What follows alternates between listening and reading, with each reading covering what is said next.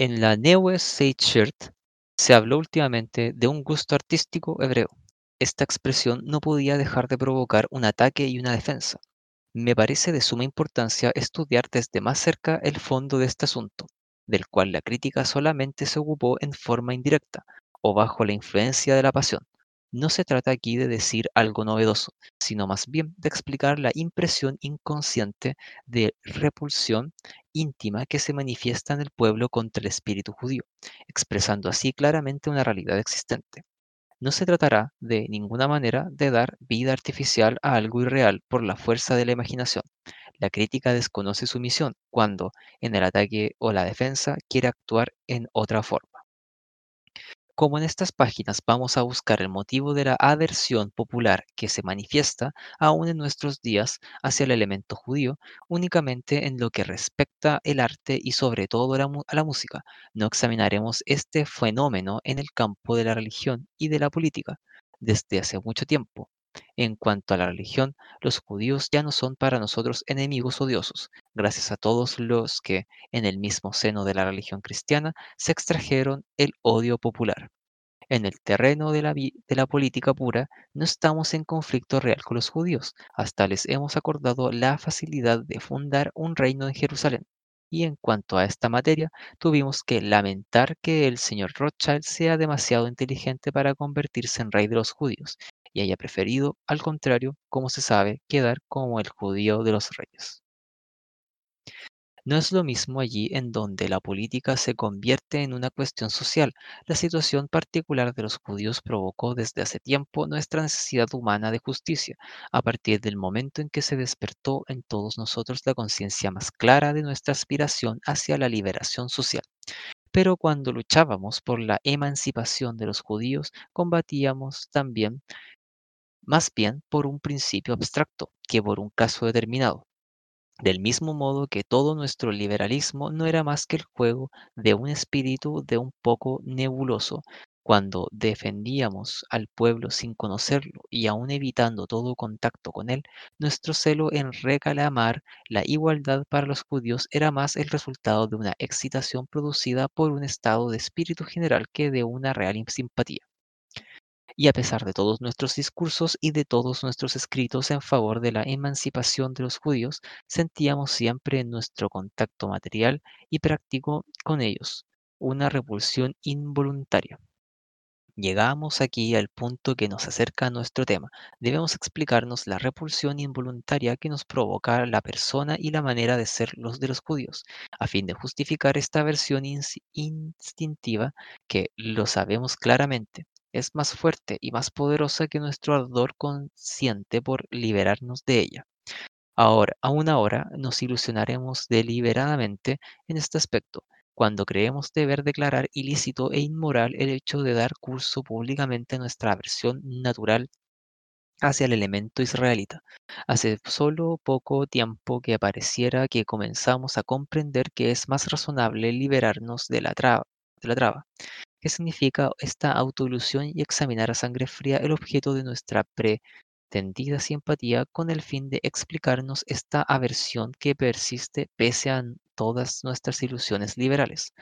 Descubrimos entonces con extrañeza que en nuestras luchas liberales planeábamos en el espacio y combatíamos en las nubes, en tanto que el suelo magnífico de la realidad encontraba un poseedor que se divertía mucho con nuestros saltos peligrosos pero que nos consideraba demasiado insensatos como para resacirnos de la realidad que usurpaba. Insensiblemente el acreedor de los reyes se convirtió en el rey de los creyentes, y hoy encontramos extremadamente cándido el pedido de emancipación de ese rey, cuando somos nosotros quienes nos encontramos en la necesidad de luchar para emanciparnos de los judíos. En el orden presente de las cosas de este mundo, el judío ya está más emancipado, reina y reinará, mientras que el dinero siga siendo la potencia contra la cual se estrelle toda nuestra actividad y todos nuestros esfuerzos. De qué manera la historia y miserabilidad de los judíos y el grosero del pillaje de los poderosos cristianos germanos hicieron que esta potencia haya pasado a propias manos del Hijo de Israel. Es cosa inútil de exponer aquí. Pero ¿de qué modo la imposibilidad en que nos encontramos de producir en, las artes, dada la base actual de su desarrollo, todo lo que sea natural, necesario y realmente hermoso, sin un vuelco radical, han entregado hasta el gusto artístico público en las manos industriosas? De los judíos. Es lo que ahora vamos a examinar, el tributo de que el siervo pagaba antiguamente ante la tortura y la miseria a los amos del mundo romano y la Edad Media. El judío la ha transformado hoy en dinero. ¿Quién es el que nota que estos pequeños trozos de papel con aspecto inocente están manchados con la sangre de innumerables generaciones? Lo que los héroes del arte, pagando el alto precio de esfuerzos que, devo- que devoran el placer y la vida, arrancaron del demonio enemigo del arte en veinte siglos de infortunio. El judío hoy en día hace de ello un tráfico de arte comercial, quien se da cuenta de que las débiles producciones amaneradas del arte actual, actual están hechas con el esfuerzo desempar- desempareado del genio del- de veinte siglos. No necesitamos dar prueba de que el arte moderno,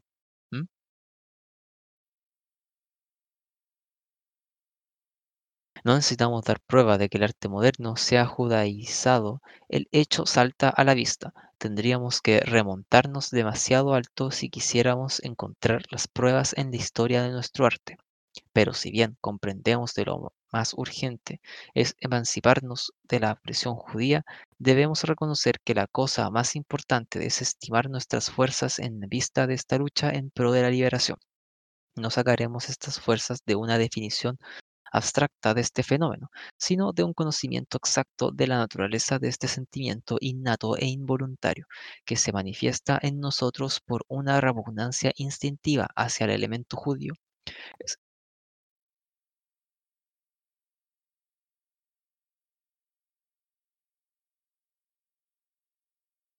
Ese sentimiento invencible nos revelará si lo reconocemos francamente. Lo que odiamos en ese elemento a lo que A lo que conozcamos con precisión, podremos presentarle lucha, hasta que es permitido esperar que ante su sola presencia se logre ahuyentar al demonio del terreno en que solamente consigue mantenerse gracias a la semioscuridad de que nosotros mismos, buenos humanitarios, lo rodeamos para hacer que su vis- vista nos resulte menos repugnante.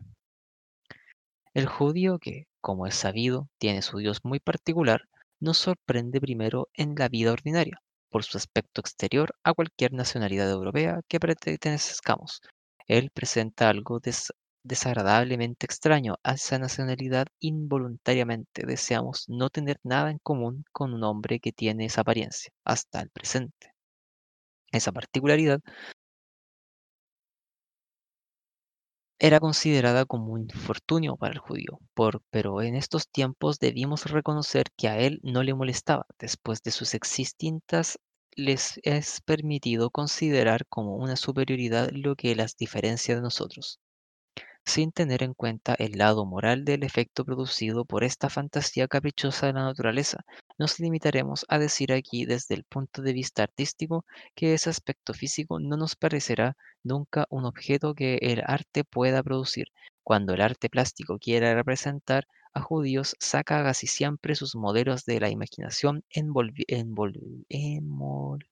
ennobleciéndolos prudentemente, com- o suprimiendo todo lo que en la vida ordinaria caracteriza para nosotros precisamente la fisonomía judía.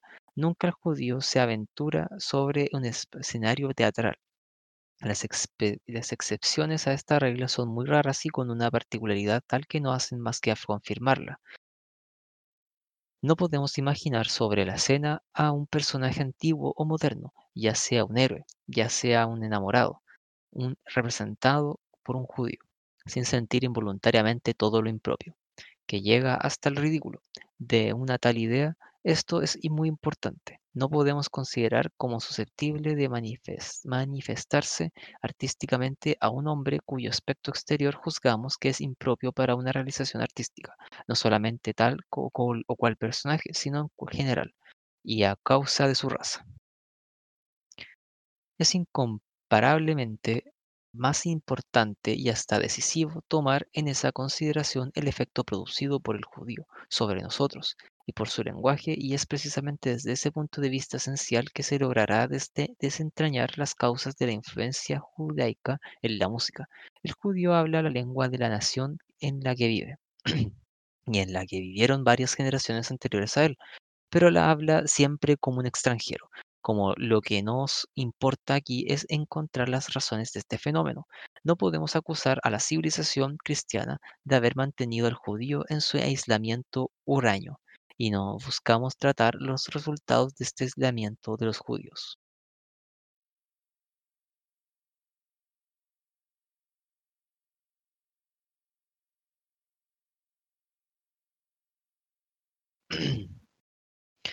Nuestra única meta es poner en evidencia el carácter estético de estos hechos, en primer lugar el hecho de que el judío solo hable de las lenguas europeas modernas como lenguas aprendidas y no como una lengua materna.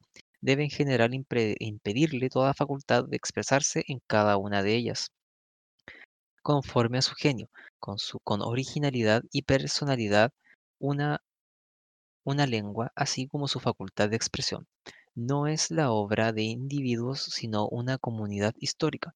Solamente el que ha crecido inconscientemente en esta comunidad toma parte.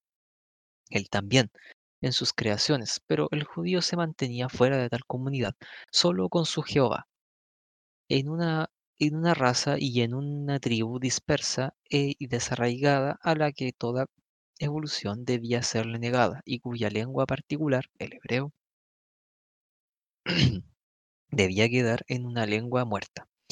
Hasta aquí siempre fue imposible, aun para los más grandes genios, hacer otra de obra de verdadero poeta en una lengua extranjera. Por otra parte, toda nuestra civilización y todo nuestro arte europeo han quedado para el judío una lengua extranjera.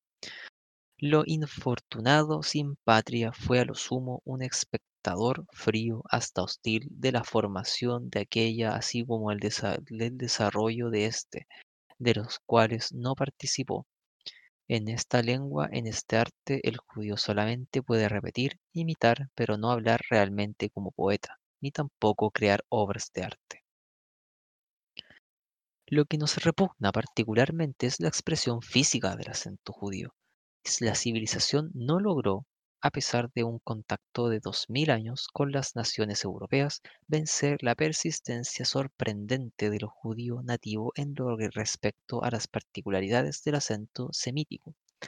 Nuestro oído se ve afectado de manera extraña y desagradable por el sonido agudo, chillón, cesante y arrastrado de la pronunciación judía. Un empleo de nuestra lengua nacional completamente impropio y una alteración arbitraria de las palabras y de los modismos dan a su modo de hablar el carácter de una farfulla confusa e insoportable, y nos obliga durante una conversación a prestar más atención a este como desagradable del hablar judío que a su que hay que reconocer y retener la importancia excepcional de este hecho para explicar la impresión que nos hacen las obras musicales de los judíos modernos.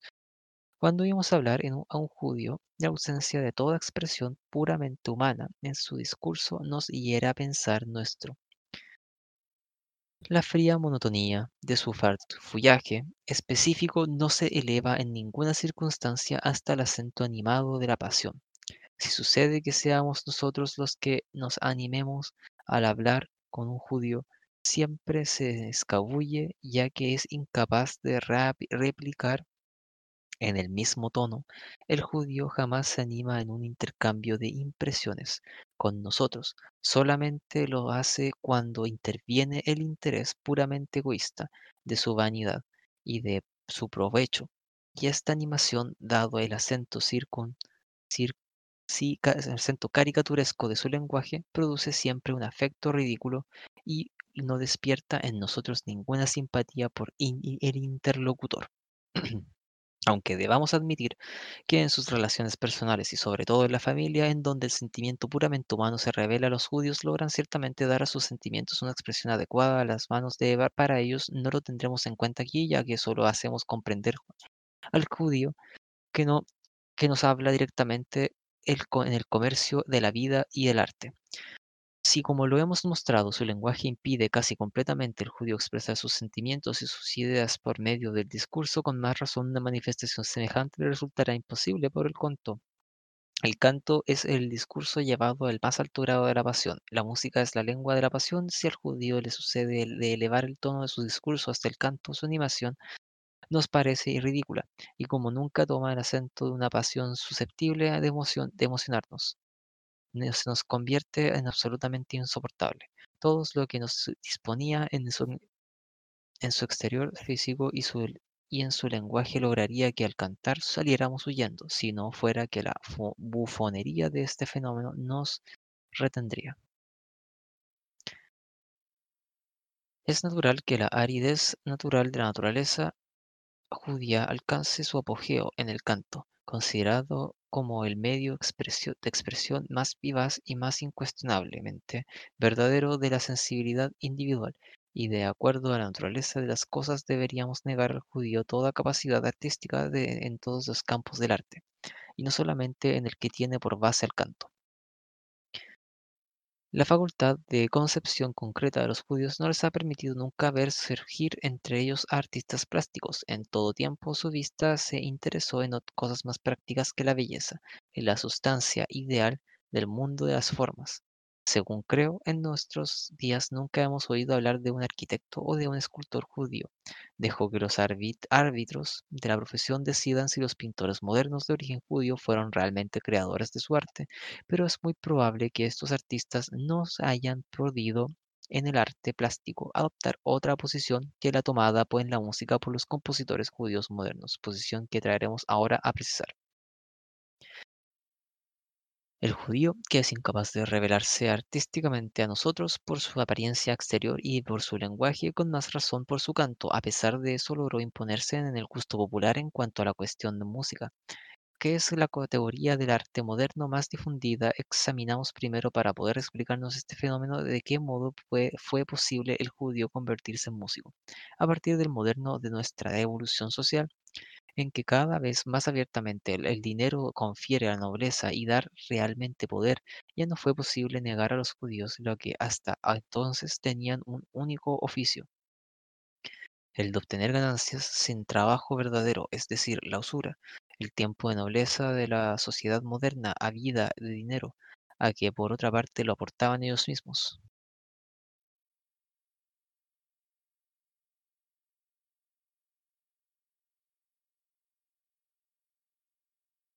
En nuestra cultura moderna, que solo es accesible para el hombre de fortuna, no les resulta algo prohibido, sobre todo teniendo en cuenta que había caído el punto de convertirse en un artículo comercial de lujo. A partir de entonces, sí, A partir de entonces aparece en nuestra sociedad el judío cultivado, cuya diferencia con el judío inculto y grosero debe subrayarse. El judío cultivado se tomó todo el trabajo posible para despojarse de las señas características de sus vulgares corre- correligionarios. En muchos casos juzgó necesario para alcanzar su meta ayudarse por medio del bautismo cristiano para lavar todo rastro de su origen. A pesar de todo ese celo, no recogió los beneficios esperados y solamente contribuyó a aislar completamente al judío cultivado, haciendo de él un hombre seco, árido, a tal punto que perdimos nuestra antigua simpatía por él y por el destino trágico de su raza. En compensación del lazo que lo, unía a sus antiguos compañeros el sufrimiento, y que había roto orgullosamente, le fue imposible anudar otros con la sociedad a la que se izaba. Solamente está en comunión con lo que necesitaban su dinero. Pero el dinero nunca logró aunar vínculos fecundos entre los hombres, extranjero e indiferente. El judío cultivado sí encuentra en, en medio de nuestra sociedad que no comprende con, la ten- con las tendencias e inclinaciones con las que no simpatiza cuya historia y evolución le han quedado cerradas.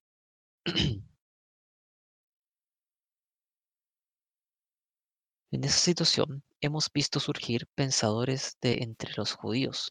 El pensador es un poeta que mira detrás suyo, pero el verdadero poeta es el profeta anunciador del provenir. A semejante papel de poeta lo, habil- lo habilita la simpatía más profunda y ardiente con una gran comunidad que, que persigue las mismas metas, de las que el poeta, según su propio genio, revela justamente la expresión inconsciente, excluido totalmente de la comunidad por la naturaleza la misma de su situación y habiendo roto todo lazo con su propia raza. La cultura adquirida y pegada del judío cultivado no podía ser más que un objeto de lujo, considerado que en suma no sabía qué hacer con ella, pero una parte de esa cultura de esta cultura está conformada ahora por nuestras artes modernas y entre estas figuras las que se aprende con mayor facilidad la música y precisamente esta música que separada de sus hermanas ar- en el arte y gracias a los esfuerzos y la potencia de los más grandes genios, ha adquirido la facultad de expresión más generalizada, hasta el punto que puede expresar lo sublime en la síntesis con las otras artes, o también puede expresar la peor de las chaturas y la trivialidad más baja si persiste en sí aislamiento. Lo que el judío cultivado en la situación anteriormente citada tenía para expresarse, si quería manifestarse en el arte, no podía ser más que chatura y trivialidad, puesto que todo su instinto artístico no era más que lujo y futilidad. Era libre para expresarse de tal, de tal o cual modo, según lo inspirara su capricho o interés extraño al arte, ya que nunca algo determinado, necesario o real lo impulsaba a expresarse, solamente experimentaba la necesidad de hablar. Poco le importaba de qué mientras no tuviera que preocuparse más del cómo.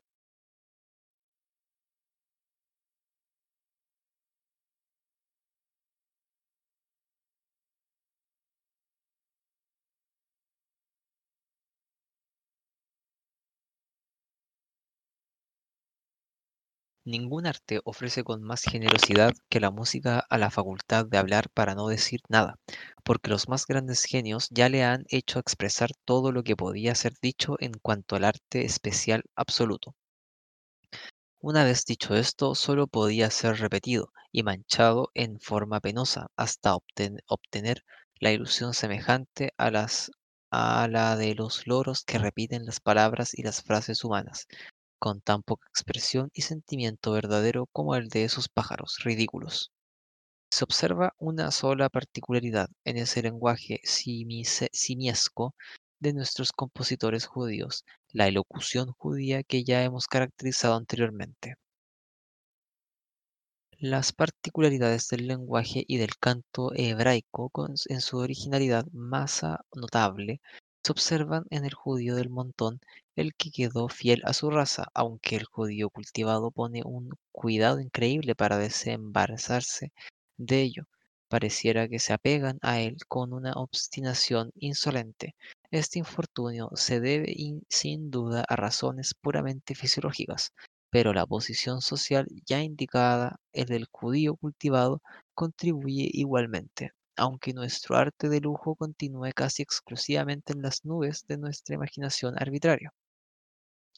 Subsiste una fibra que lo une y ata sólidamente a un suelo natural, el verdadero espíritu del pueblo, el verdadero poeta en cualquier categoría de arte que cree no saca jamás su inspiración de otra manera que de la contemplación concienzuda y simpática de la vida espontánea, de esa vida que solo se le revela en el pueblo, en donde puede encontrar ese pueblo judío y cultivado.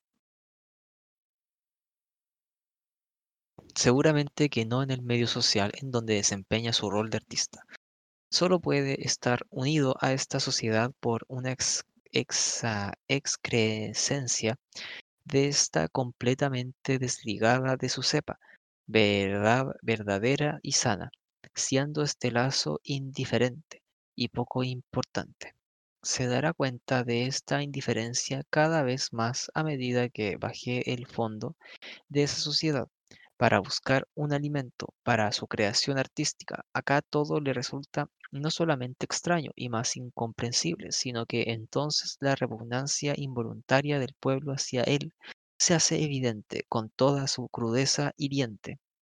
Porque esta repugnancia no se debilitó ni se destruyó por un cálculo interesado o por la consideración de ciertos intereses comunes, como sucede entre los ricos. Rechazando la forma más hiriente por e- ese pueblo, el judío cultivado, que por otra parte es completamente incapaz de comprender su espíritu, es devuelto a su propia raza, cuya comprensión permanece para él mucho más fácil, que lo quiera o no, debe surtirse en esa fuente, pero solamente puede absorber un cómo, pero nunca un qué. El judío jamás poseyó un arte propio, en consecuencia tampoco una vida suministrado en materia al arte. Una materia de arte de significado humana general no puede aún hoy ser encontrada en la vida judía por un buscador. Este solo encontraría del modo extraño de expresarse que ya hemos caracterizado, por lo tanto, para el compositor judío la celebración musical del culto de Jehová constituye la única expresión musical de su pueblo. La sinagoga es la única fuente en donde pueden obtener para su arte motivos populares que les sean accesibles por más inclinados que estemos en figurarnos la nobleza y la belleza de este servicio religioso en su pureza original. Debemos reconocer con evidencia que solo se transmitió hasta nosotros con las alteraciones más repugnantes. Allí después de miles de años, nada se desarrolló por efectos de una vida anterior, sino que todo, como en el judaísmo general, ha quedado rígido y estático, tanto en el fondo como en la forma, pero una forma que nunca fue vivificada por la renovación del fondo está ordenada a una expresión cuyo objeto es, en mucho tiempo, un sentido vivaz, pierde toda significación y muerte. Quien no tuvo la ocasión de convencerse de lo absurdo y grotesco del canto religioso en una sinagoga popular, quien no fue embargado por la impresión más repugnante mezclada con horror ridículo al escuchar esos zurridos gorgoritos ese piar, esos farfuleos que confunden el sentido y el espíritu y que, ninguna caricatura internacional lograría hacer más revulsivo que lo que se muestra ahí en toda su seria candidez. En estos últimos tiempos el espíritu se reforma trató, el espíritu de reforma trató de restaurar estos cantos para darles nuevamente su pureza primitiva, pero lo que intentó en ese caso la inteligencia judía superior y no consciente no fue conforme a su naturaleza, más que un esfuerzo infructuoso desde arriba hasta abajo. Esta tentativa no podía echar a raíces las suficientes fuertes como para que el judío cultivado que busca en el pueblo la propia fuente de la vida para satisfacer su necesidad artística pudiera ver surgir esta fuente como el espejo de sus esfuerzos inteligentes. Busca lo espontáneo y no, y no lo reflexionado, que es precisamente su especialidad, siendo esta expresión contorsionada la única que se le ofrece y en, en cuanto al, cuanto al elemento espontáneo. Si esta vuelta la fuente popular representa para el judío cultivado como una como para todo artista en general algo no internacional y ordenado tan solo por naturaleza, las cosas por una necesidad inconsciente se vuelcan entonces en sus producciones artísticas y ejerce en consecuencia un verdadero poder invencible sobre su manera de ser.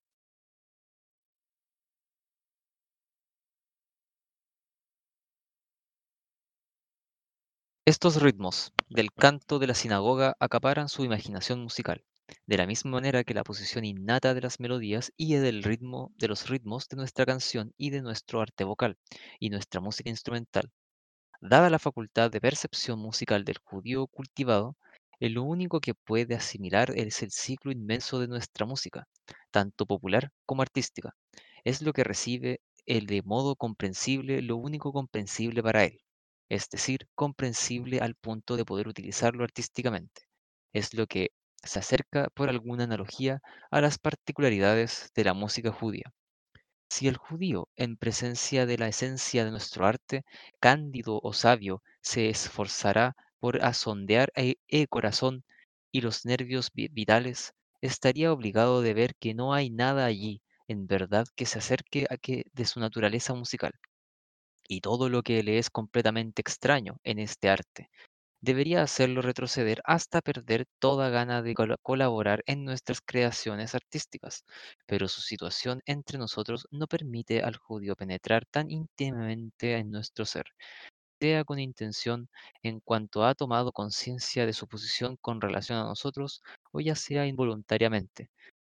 Cuando es incapaz de comprendernos, presta solo una atención muy superficial a nuestro arte y a su vivamente organismo y a su vivificante organismo íntimo, y es a causa de esta audición indiferente que puede imaginar que, no que encuentra analogías exteriores con lo que hay de únicamente perceptible para su manera de ver propia de su naturaleza. La apariencia fortuita de las obras en el campo musical de la vida y del arte se le aparecerá entonces como la esencia misma de sus producciones. Es la razón por la que si quiere ofrecernos sus impresiones como artista, nos parecen extrañas, frías, raras, indiferentes, antinaturales y desfiguradas. Es así como las obras musicales judías producen a veces las impresiones de que no- nos daría, por ejemplo, un poema de Goethe recitado en jerga judía. Del mismo modo que en esta jerga, con una indi- indigencia de expresión notable, las palabras, las construcciones se mezclan sin orden una sobre las otras. Así también el músico judío en- enreda las formas y los estilos diferentes de todos sus maestros y de todos los tiempos.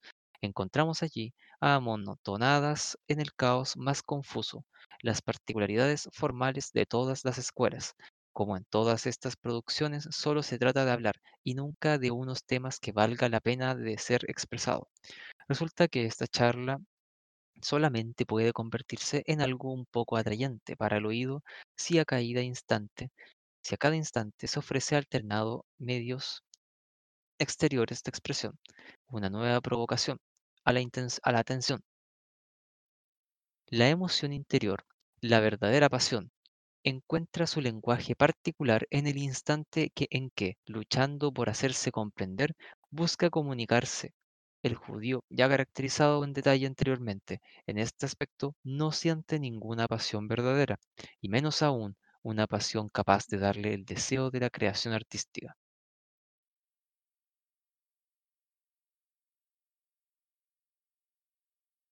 No hay serenidad posible cuando esta pasión está ausente. La verdadera y noble serenidad no es otra que la pasión domada por la resignación. Cuando la pasión no ha perecido la calma, solamente encontramos la inercia.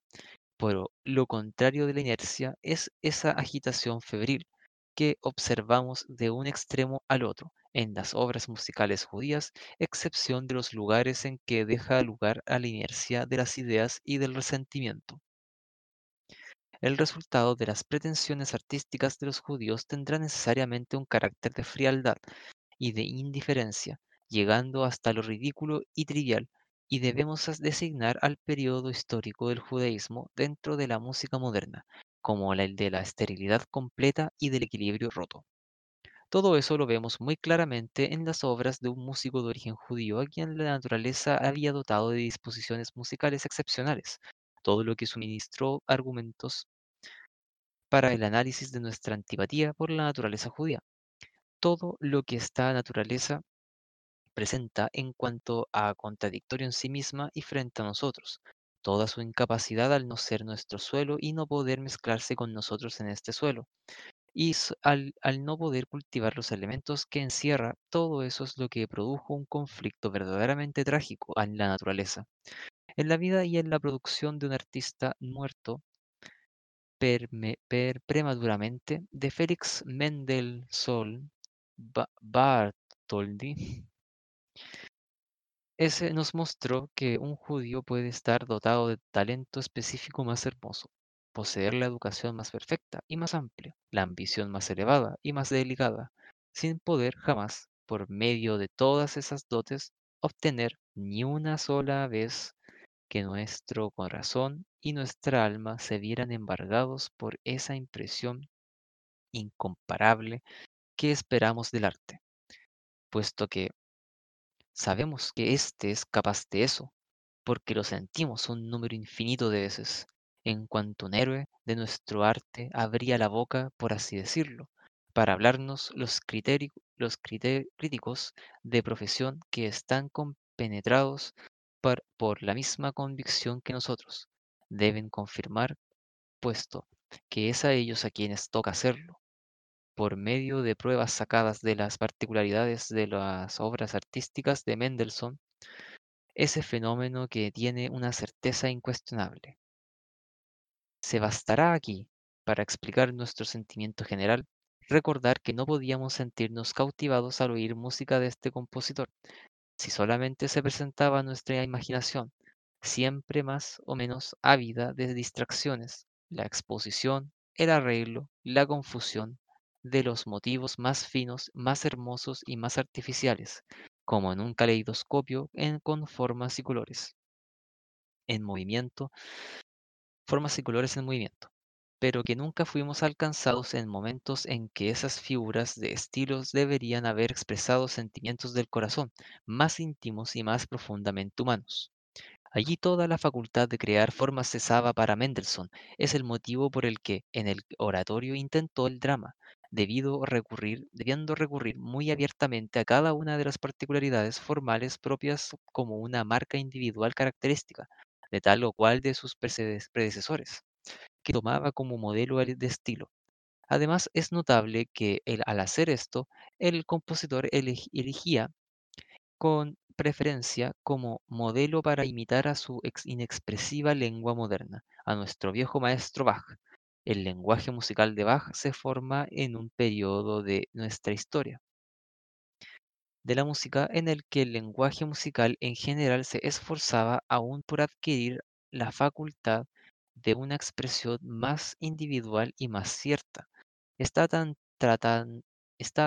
tratado todavía en lo puramente formal y el pedantismo que fue recién con Bach, y gracias a la fuerza inmersa de su genio, que encontró por primera vez eh, su expresión puramente humana.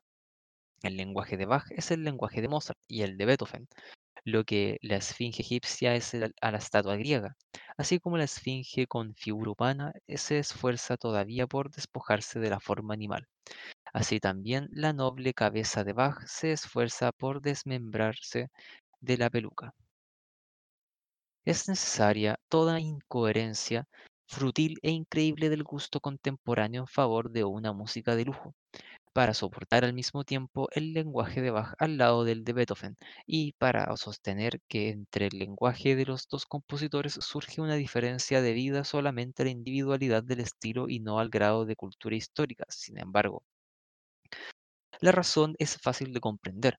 El lenguaje de Beethoven solo puede ser hablado por un hombre completo, fuerte y ardiente, porque era precisamente el lenguaje de un músico tan completo que, sobrepasando con un impulso necesario de la música absoluta, a la que había medido y llenado hasta sus últimos extremos, hasta sus límites extremos, nos mostró el camino de la fecundación de todas sus artes por la música, como si siendo su única extensión eficaz. El lenguaje de Bach, al contrario, puede ser imitado por un músico muy hábil, aún en otro sentido, porque la formal reina todavía en él, y porque la expresión puramente humana no predomina con bastante claridad, como para que el que solo no pueda o no deba ser expresado por él, que está todavía enfrascado en la elaboración del cómo. Si Mendelssohn en sus esfuerzos por expresar de manera tan interesante como deslumbrante un tema vago y casi insignificante, no inventó la, la delicuescencia y lo arbitrario de nuestro estilo musical, sin embargo, los llevó a su apogeo. El último de la cadena de nuestros verdaderos héroes de la música, Beethoven, con una voluntad sublime y con una fuerza milagrosa, lucha por una expresión más nítida, más segura, de una sustancia increíble, creando las formas musicales bien parecidas de sus cuadros sonoros, pero Mendelssohn, por el contrario, hace desaparecer en sus producciones a las imágenes adquiridas y la transforma en sombras vagas y fantásticas. Ante su débil luz, muestra imaginación caprichosa, se excita abierta arbitrariamente, pero no muestra aspiración íntima, puramente humana, de contemplar algo claramente artístico, está apenas aflorada por la esperanza de ser satisfecha. Solamente allí en donde el sentimiento opresivo de esta incapacidad parece apoderarse del alma del compositor, llevándolo a expresar una resignación más noble y más melancólica. Mendelssohn logra representarse característicamente en el sentido subjetivo de una individualidad fina y tierna, en que, en presencia de lo imposible manifiesta su debilidad, como lo hemos dicho, ese es el como lo hemos dicho, ese es el lado trágico del caso de Mendelssohn. Y si en el campo del arte tuviéramos que brindar al individuo de nuestra simpatía, deberíamos hacerlo en gran medida con Mendelssohn, aun si la fuerza de esa simpatía fuera debilitada al considerar que lo trágico de su situación era inherente a Mendelssohn, aunque él no tuviera una conciencia real, dolorosa y purificadora de ello. Sin embargo, ningún otro compositor judío logra despertar en nosotros semejante simpatía. Un compositor judío contemporáneo universalmente conocido se dirigió en sus obras a una parte de nuestro público cuyo gusto ya no se podía corromper, sino solamente explotar. El público de nuestros teatros modernos de la, e- de la ópera ha perdido poco a poco y desde hace mucho tiempo el hábito de ser exigente en cuanto a la obra dramática o cualquier otra obra de buen gusto en general. Las salas de esos lugares de esparcimiento están generalmente llenas con esa fracción de nuestra sociedad burguesa para quienes la única razón de sus acciones es el hastío. Pero la enfermedad del hastio, hastío no se cura con el goce del arte. El hastío no se combate solamente, se le ilusiona en sí mismo variando sus formas. Ese célebre compositor de óperas tuvo como única meta para su visión de artista la preocupación de por producir esa ilusión. Es inútil caracterizar con más detalles el empleo de los medios artísticos que eligió para alcanzarla. Bastó, y el éxito lo prueba, que pudiera dar la ilusión y, y que lo haya logrado al imponer a su auditorio de ociosos esa jerga definida por nosotros como una picante expresión moderna de todas las trivialidades que ya le habían servido tantas veces con su inocencia natural, ese compositor busca y emplea en su obra sacudidas y efectos que producen las catástrofes sentimentales. Eso es muy natural cuando es sabido que las personas que se aburren adoran las sensaciones de ese estilo. Nadie debe extrañarse entonces que dadas esas pautas se obtenga siempre un resultado exitoso. Ese compositor ilusionista llega tan lejos que hasta se ilusiona a sí mismo. Es probable que su intención sea la de engañarse a sí mismo tanto como lo hace con su público de gente aburrida. Creemos sinceramente que él querría crear obras de arte, pero que sabe que le es imposible. Para salir de este penoso conflicto entre querer y poder, escribe óperas para la ciudad de París, haciéndolas ejecutar luego con facilidad en el resto del mundo eh, es el medio más seguro hoy en día de preocuparse. La gloria artística sin ser artista. Bajo la presión de esta autoilusión que se debe ser bastante penosa, se nos aparece casi con aspecto trágico, pero el lado puramente personal en el interés herido le da al personaje un viso tragicómico. El célebre compositor nos revela los caracteres del judaísmo en el campo de la música al dejarnos una impresión de frialdad y de verdadero ridículo. Del atento examen de los he- hechos enumerados anteriormente y que pudimos conocer al tratar de justificar nuestra antipatía invencible por el espíritu judío, sobresale principalmente la prueba de la esterilidad de nuestra época en el arte musical. Si los dos compositores judíos a los que apuntamos hubiesen llevado nuestra música a un desarrollo más elevado, deberíamos confesar que nuestro atraso con respecto a ellos se debe a una incapacidad orgánica inherente a nuestra naturaleza. Pero ese no es el caso, al contrario, la facultad individual puramente musical se revela hoy, comparada a las de, a las de obras, comparada a la de otras épocas anteriores, más bien aumentada que disminuida, la esterilidad reside del espíritu, nuestro arte mismo, que reclama otra cosa más que esa vida aparente que se le conserva artificialmente. La esterilidad del arte musical se nos aparece en el esfuerzo artístico de Mendelssohn, ese músico extraordinariamente dotado, pero la nulidad de todo nuestro público, su constitución y sus gustos esencialmente inartísticos nos son demostrada de la manera más evidente por el éxito obtenido por el célebre compositor judío de óperas. Tales son los puntos principales que se deben fijar exclusivamente la atención de todos los que tienen una alta idea del arte. Es con esa base que debemos buscar, averiguar y adquirir una concepción clara.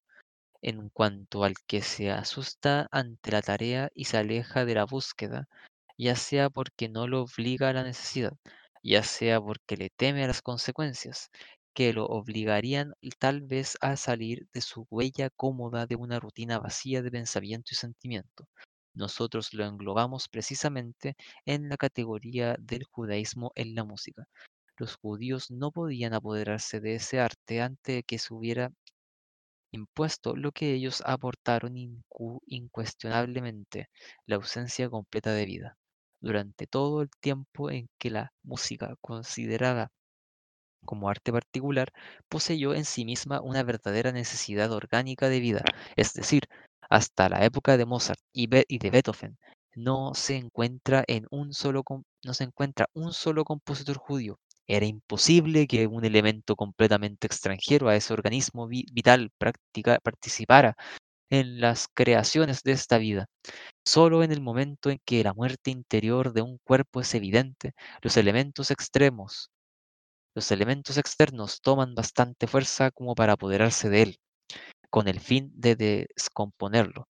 Entonces la carne de ese cuerpo puede muy bien disolverse en la vida hormigueante de los gusanos, pero ¿quién, de acuerdo a su aspecto, lo considera todavía con vida?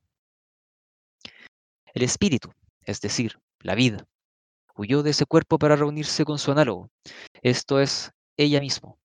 Solamente es la vida real podemos encontrar el espíritu del arte, y no en su cadáver devorado por los gusanos. Dije anteriormente que los judíos no habían tenido nunca un poeta verdadero. Ahora debemos hablar de Henry Heine, en la época en que Schiller, Schiller y Goethe escribí- escribían, no oímos que se citen a poetas judíos, pero en la época en que nuestro país la poesía se convirtió en mentira, en que nuestra vida antipoética fue capaz de producir de todo salvo un verdadero poeta, fue un judío muy dotado poéticamente quien se encargó de poner al estudio, al desnudo, con una, bur- una burla cruel, esa indigencia insondable y esa hipocresía jesuítica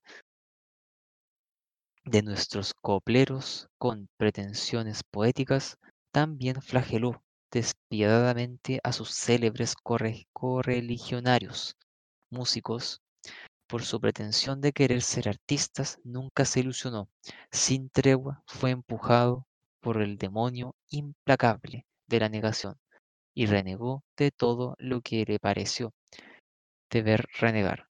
A través de todas las ilusiones de nuestra, de nuestra mentir moderna, pero se mintió a sí mismo al creerse poeta, recibiendo como castigo sus mentiras rimadas, puestas que con música por nuestros componentes, compositores, puestas con música por nuestros compositores. Fue la conciencia del judaísmo, como el judaísmo es la mala conciencia de nuestra civilización moderna. También debemos hablar de otro judío que se produjo entre nosotros como escritor. Salió de su posición particular de judío para que bus- buscas la redención entre nosotros.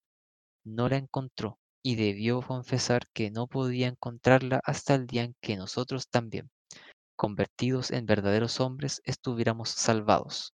Pero convertirse en hombre al mismo tiempo que nosotros, eso significa en primer lugar para un judío dejar de ser judío. Eso es lo que hizo Boerne, pero su ejemplo enseña precisamente que esa redención no puede ser conquistada en la quietud y en el bienestar frío e indiferente, y que al contrario cuesta sudor, miseria, angustias, penas y dolores, como nos sucede a nosotros. Tome parte sin prevención en esta obra de redención en donde la destrucción regenera, y entonces estaremos unidos y semejantes. Pero tenga en cuenta que existe un solo medio de conjurar la maldición que pesa sobre ustedes, la redención de Asperus, el an- anonadamiento.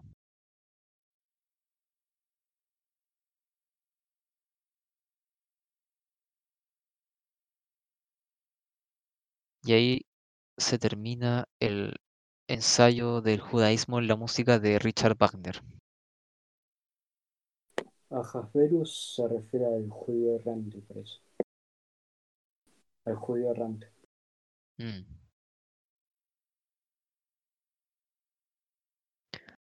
Asjaverus. Bueno, interesante eh, la perspectiva que tenía este hombre sobre la, sobre el arte, digamos, el arte judío, considerando que el-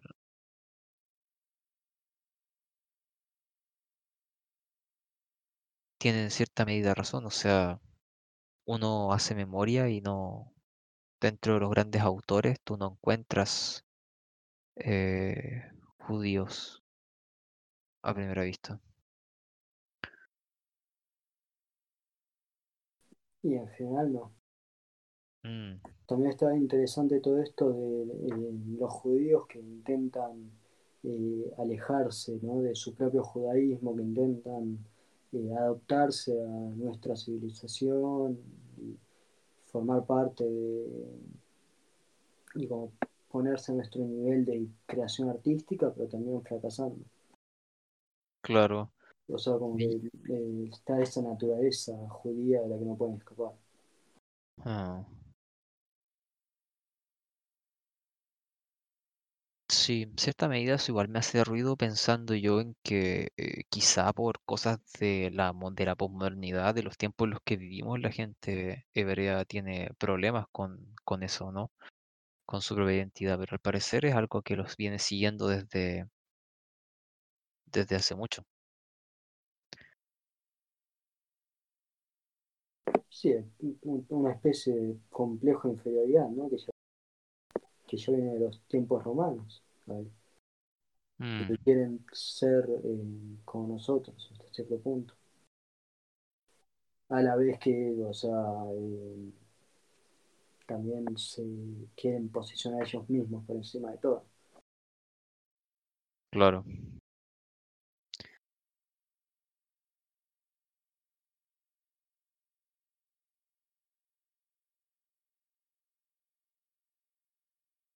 Y Podríamos escuchar ahí una, ¿Mm? podríamos escuchar ahí eh, la composición esa que pasó en general, Ah, esa es la... Félix, Félix. A ver ya. Te digo así, pero primero déjame concluir la grabación.